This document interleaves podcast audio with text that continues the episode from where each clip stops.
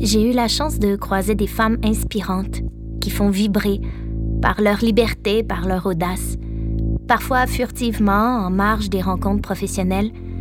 Ça m'a donné envie de prendre le temps de parler autrement avec elles, de ce qui les anime, de leurs observations, de leurs constats et de leurs questionnements. Leurs paroles se déposent ici, entre nous. Quand c'est mes propres projets, ben, je peux me raconter toutes mes histoires, c'est parfait. Mais embarquer avec d'autres, c'est toujours plus insécurisant maintenant, parce que je ne sais pas à quel point les autres veulent me considérer comme euh, une recrue, une nouvelle, ou ils veulent m'avoir pour un passé.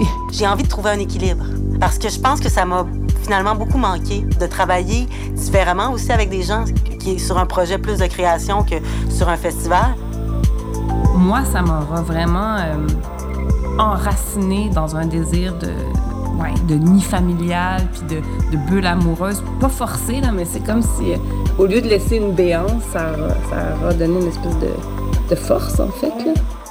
Mais maintenant, j'ai l'impression que c'est. Ben, que tout fonctionne. Finalement, c'est comme mettre des graines un peu partout. Puis maintenant, ça fait un jardin assez varié et diversifié. Puis ça m'excite quand même de vieillir, puis de, de continuer à faire ce que j'aime. Proximi est un balado de la Fabrique culturelle de Télé-Québec. Abonnez-vous sur Apple, SoundCloud ou sur le répertoire de balados de votre choix pour découvrir la saison 3, mettant en vedette Anaïs Barbeau-Lavalette, Louise Le Cavalier, Émilie Monet et Mélissa Larivière. Je m'appelle Sophie Cadieux. Voici Proximi.